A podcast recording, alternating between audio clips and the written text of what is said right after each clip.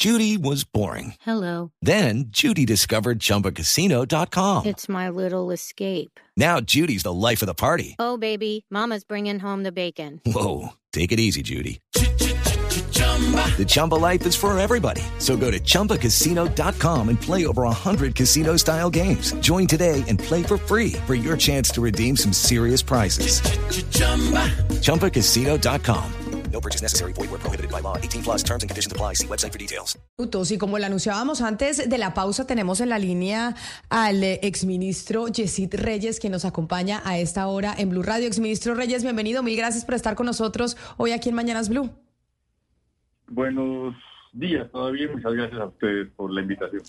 Le dije buenas tardes, buenos días. Tiene razón, buenos días todavía. Gracias por, por acompañarnos. Exministro, ¿usted qué rol y qué papel jugó en su momento en el andamiaje y en la creación y estructuración de la Justicia Especial para la Paz? Que recuerdo yo, fue pues un trabajo supremamente arduo lograr que las partes en medio del proceso se pusieran de acuerdo en torno a ese punto que era fundamental. Bueno, ese fue un, trabajo que realizaron fundamentalmente la delegación del gobierno en la, en La Habana, que estaba encargada de las negociaciones. Después, con la ayuda de un grupo de expertos que se reunieron, como el doctor Juan Carlos eh, Henao, como Enrique Santiago y un profesor de la Universidad de Notre Dame en Estados Unidos, ellos fueron los que se, se reunieron y concibieron luego la, estructura de todo el sistema integral de verdad, justicia, reparación y no repetición. Y yo eventualmente eh, asistí a algunas reuniones eh, relacionadas con el tema y tuve alguna participación en lo que fue después el, el desarrollo de ese sistema, tanto en normas constitucionales como, como en normas legales. Le hago esa pregunta porque me parece importante que los oyentes sepan que usted estuvo ahí acompañando ese proceso de estructuración de la JEP y que esa es la razón por la cual los, lo llamamos.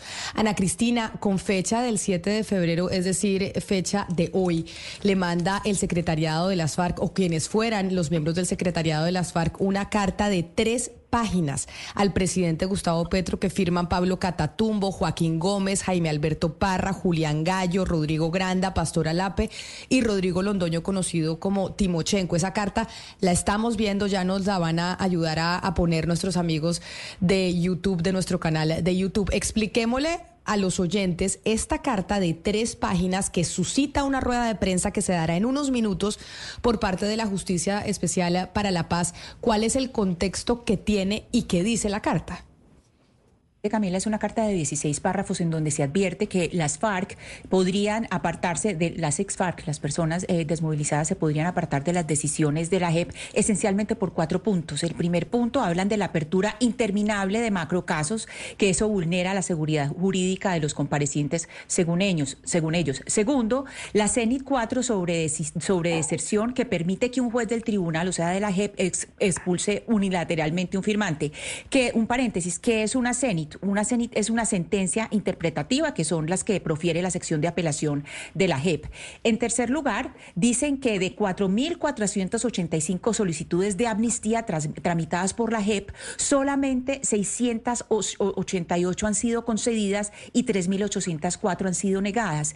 Y el cuarto punto dice que la Agencia para la Reincorporación muestra que los firmantes están regresando a las armas y precisamente pues una parte del núcleo de lo que se está diciendo acá es el cumplimiento que ha llevado, si se está cumpliendo o no, porque en estos siete años se han asesinado a 418 firmantes y él dice que, por ejemplo, dicen en esa carta que, por ejemplo, hubo cuatro años que fueron eh, perdidos en la implementación y que, eh, según ellos, pues la JEP no estaría cumpliendo con sus compromisos de acuerdo con, el, eh, con los acuerdos de la banda.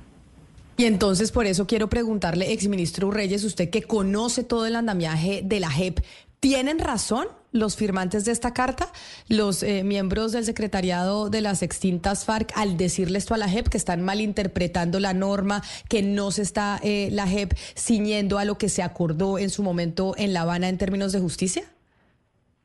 Yo creo que las preocupaciones que están expuestas en la carta son válidas, pero son válidas porque hay muchos temas que son susceptibles de interpretación en lo que quedó de, de, estructuración legal de la Jurisdicción Especial para la Paz. Eso no, no significa que la Jurisdicción Especial para la Paz eh, esté actuando arbitrariamente. La, la Jurisdicción Especial para la Paz está interpretando de acuerdo con su propio criterio algunas normas que admiten interpretaciones distintas que son los que han dado lugar a, la, a, esta polémica. Realmente lo que menciona eh, el antiguo secretario de la FARC en la carta de hoy eh, son puntos que ya se han venido planteando como susceptibles de discusión al interior de la Jurisdicción Especial para la Paz.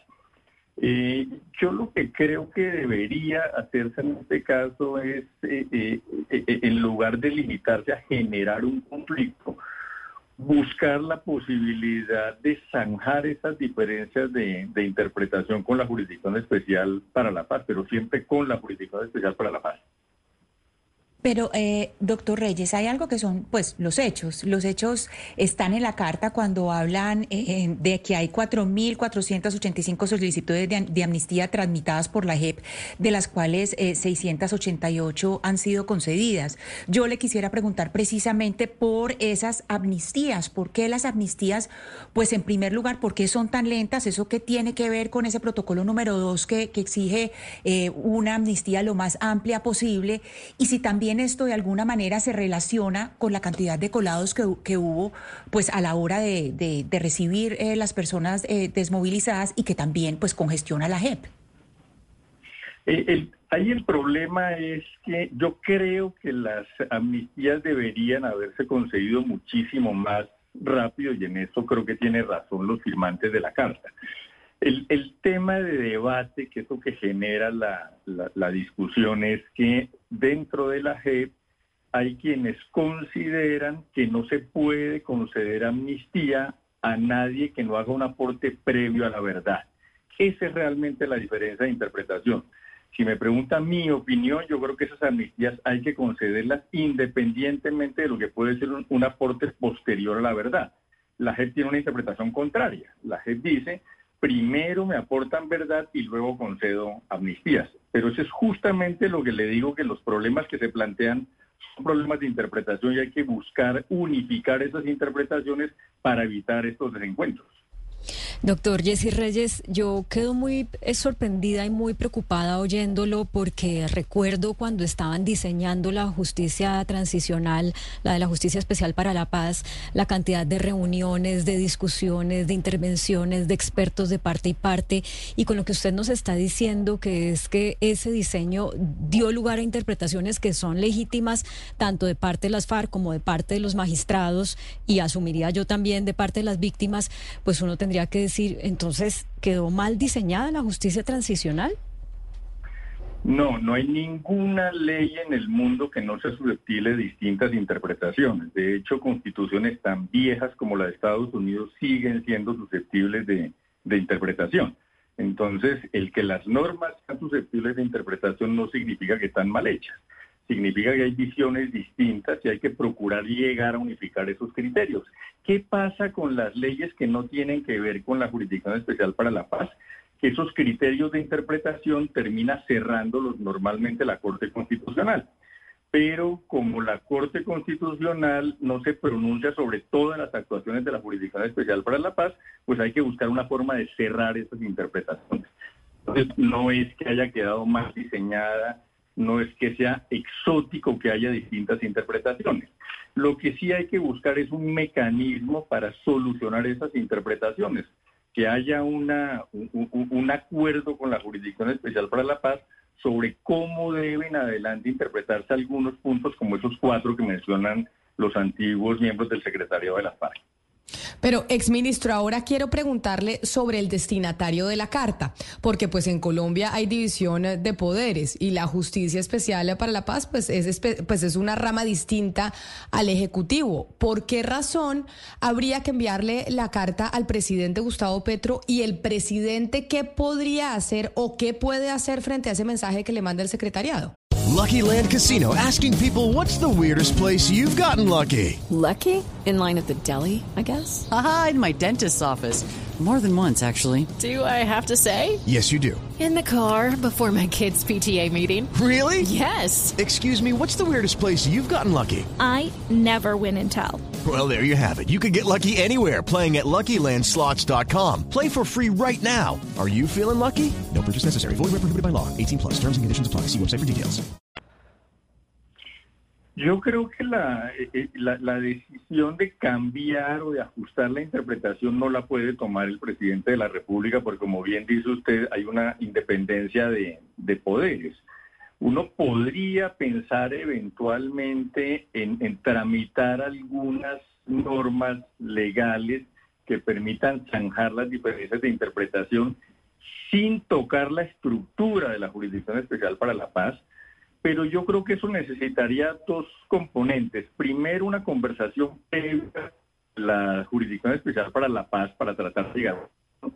Segundo, obviamente un trámite en el legislativo, pero en principio no es un tema que pueda y deba resolver independientemente el presidente, porque, reitero, como lo ha dicho bien usted, son dos eh, ramas independientes del poder público. La JEP, el exministro le responde a Rodrigo Londoño recordándole que quien desconoce las decisiones y los procedimientos de la JEP pues se atiene a perder los beneficios y a verse las caras con la justicia ordinaria. Si eso llega a pasar, en su opinión, ¿sería la muerte del proceso de paz? Eh, lo que se está buscando en todo caso es evitar que haya deserciones en el, en, en, en, el proceso de paz. Y uno de los temas que puede generar deserciones y se viene advirtiendo hace mucho rato es el de las amnistías. La lentitud en las amnistías puede llevar a que los guerrilleros rasos terminen decepcionados del, de la, del sistema integral y de la jurisdicción y empiecen a abandonar la, el proceso de paz. Esa es una preocupación que ya lleva varios meses o años y que finalmente ha puesto hoy de presente el antiguo secretario de la FARC en esta carta. Entonces, por eso sí creo que es importante no limitarnos al, a, la, la controversia que esto ha generado, sino ponernos lo más rápidamente posible a buscar unas soluciones que, traten de cerrar esas brechas de interpretación y que nos eviten que la gente termine decepcionada del, funcionamiento del, eh, sistema y empiecen a abandonar el, el, el cumplimiento del acuerdo. Claro, doctor Reyes, es que aquí lo que estamos viendo es el cumplimiento del acuerdo versus ese engrosamiento de las filas de disidencias, es el, digamos, es la, vena de la carta. Y uno se pregunta por los responsables de ese engrosamiento de filas. Y le quiero preguntar ahí su, opinión, porque dentro de toda esta discusión que se ha dado para tratar de, buscar una solución, pues se ha dicho que el origen está en, en, el entrampamiento desde la época de Néstor Humberto Martínez, de las objeciones a la JEP, de la falta de seguridad eh, que la época de Duque se les dio a los ETCR e inclusive Gustavo Petro, porque Gustavo Petro tampoco ha montado una política de seguridad para los firmantes. ¿Dónde está la raíz del problema que estamos viendo hoy? Yo creo que son dos cosas distintas. Yo no creo, francamente, que, el aumento de, las, de los grupos armados se deba eh, fundamentalmente a un abandono del proceso de paz por antiguos guerrilleros de las FARC. Yo creo evidentemente que hay gente que se ha salido del proceso de paz, pero no creo que ese sea el núcleo central. Eh, la preocupación es hacia dónde va a, a, seguir marchando la Jurisdicción Especial para la Paz con temas como, como estos. Algunos tienen que ver con el tema que usted mencionaba de las amnistías, que puede generar abandonos, pero hay otros temas que preocupan como funcionamiento general de la Jurisdicción Especial para la Paz, porque, por ejemplo, si se siguen creando macrocasos y, y, y ralentizando el trabajo de la JEP, pues la primera gran pregunta es si el tiempo que tiene la Jurisdicción Especial para la Paz va a alcanzar para resolver esos casos, porque a diferencia de la justicia ordinaria, la Jurisdicción Especial para la Paz es limitada en el tiempo. Eh, la otra pregunta es si empezar a descender de los máximos responsables a responsables medios, que es otro de los temas que plantea la carta, va a ampliar tanto el campo de acción de la Jurisdicción Especial para la Paz que va a llevar a que la Jurisdicción Especial para la Paz no tenga tiempo suficiente para emitir sentencias condenatorias en todos esos casos. Entonces, fíjense que son dos preocupaciones distintas. Una tiene que ver con, con temas como el de la amnistía que podría generar deserciones pero hay otros temas que plantea la Carta que preocupan como funcionamiento general de la JEP a futuro. Va a alcanzar el tiempo de la Jurisdicción Especial para la Paz si sigue creciendo y abriendo nuevos casos cuando, cuando van ya seis o siete años de funcionamiento. Exministro Yesid Reyes, agradeciéndole su tiempo, que nos haya explicado así de manera tan pedagógica esta situación de la carta que además genera una rueda de prensa de la JEP que empezó a las once y media de la mañana. Ya vamos a mirar Mateo Piñeros qué información nos tiene y qué ha dicho el eh, tribunal sobre esa comunicación que ha enviado el eh, secretariado de las FARC, de las extintas FARC al presidente Gustavo Petro, pero no lo puedo dejar ir sin que me diga ¿Usted qué opina de lo que está pasando entre la Corte Suprema de Justicia y el presidente Gustavo Petro? La visita que hizo ayer el mandatario a los eh, presidentes y vicepresidentes de la Corte, las manifestaciones que se están organizando para mañana precisamente para presionar en cierta medida la elección del fiscal general o de la fiscal general eh, de la Nación. ¿Debe en la Corte elegir mañana como está previsto en su reunión? Deme por favor su opinión si esto es anormal o no lo que estamos viviendo. Yo estoy de acuerdo con lo que dije usted hace unos minutos antes de esta entrevista. Yo creo que está muy mal la, presionar a la Corte para tomar estas decisiones. Eh, no hay nada de anormal en esta elección por dos razones. Primero, porque eh, eh, la elección que va a haber mañana o el intento de elección que va a haber mañana es estando todavía Francisco Barbosa como fiscal general de la Nación, así que no, no hay nadie en interinidad de momento. Segundo, porque como usted mencionaba también hace un rato, la regla general ha sido que no que haya periodos de interinidad entre fiscal y fiscal. Es decir, eso ha pasado desde que la fiscalía existe en, Colombia.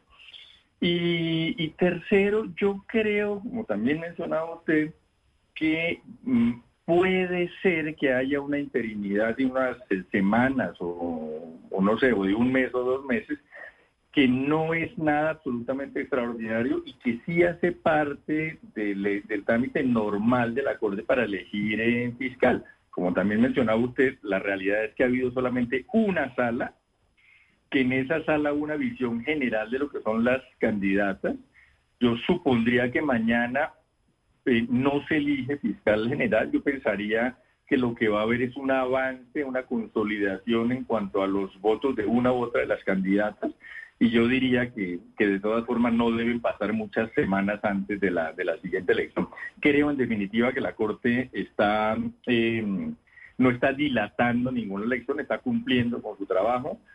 hasta hoy, hasta mañana que va a haber una sala, está dentro del tiempo para la elección de fiscal general y no me parece que sea exótica una eventual eh, interinidad en la fiscalía. Yo creo que la, a, la, a la Corte deben dejarla hacer su trabajo tranquilamente, por lo menos hasta ahora, creo que está cumpliendo eh, a plenitud con sus funciones.